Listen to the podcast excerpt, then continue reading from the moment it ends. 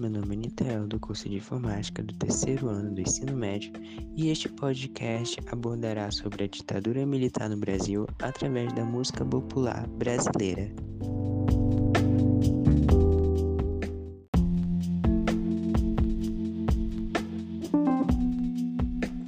Na década de 60, a censura tentou calar quem tinha algo a falar mas alguns músicos acharam uma brecha e deixaram para a posterioridade seu pesar. Um dos mais ilustres artistas militantes foi Chico Buarque, junto com outro grande músico, Gilberto Gil. Compuseram uma música que reflete bem a situação da época, Cálice. A música Cálice traz referências ao Santo Cálice de Cristo e a uma passagem bíblica. Pai, afasta de mim esse cálice de vinho tinto de sangue. Mas é uma metáfora com o verbo calar. Foi a forma que os músicos acharam de dizer ao mundo que a liberdade de expressão estava sendo caçada no Brasil.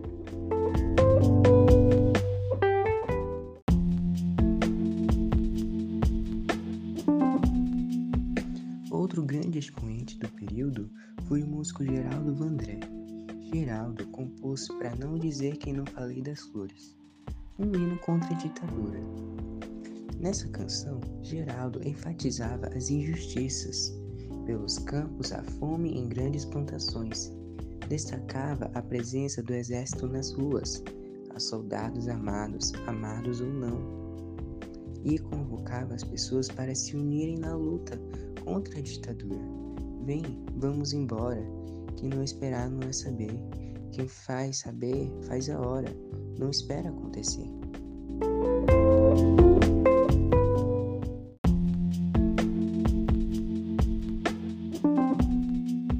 Geraldo foi preso, torturado e exilado, mas Caminhando, como ficou popularmente conhecida, é um clássico da música popular brasileira e com certeza deve incomodar até hoje.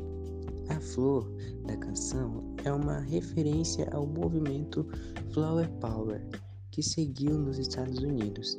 Pregava a não violência contra os povos e foi teorizado depois da Guerra do Vietnã, em 1959.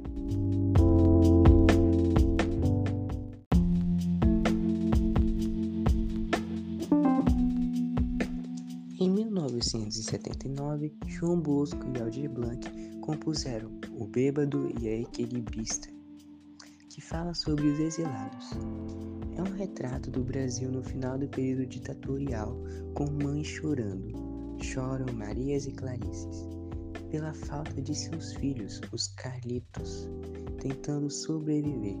Alusão a um personagem de Charlie Chaplin, que representa a população, mesmo oprimida, ainda consegue manter o bom humor. E a equilibrista, nossa esperança se equilibrando e sobrevivendo.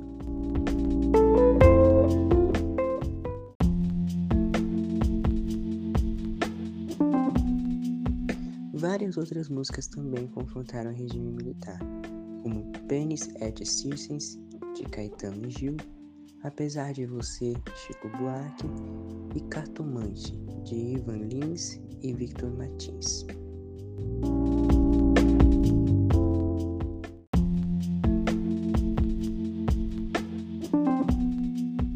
Em 1985, foi eleito o primeiro presidente pelo Colégio Eleitoral, Tancredo Neves, nem chegou a assumir.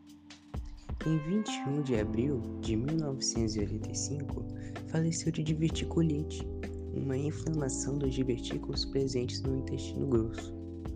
Há quem diga que Tancredo foi envenenado por militares descontentes com o fim da ditadura, mas é só especulação. Seu vice, José Sarney, assumiu. Depois, em 1989, foi eleito o primeiro presidente pelo voto popular, Fernando Collor de Mello.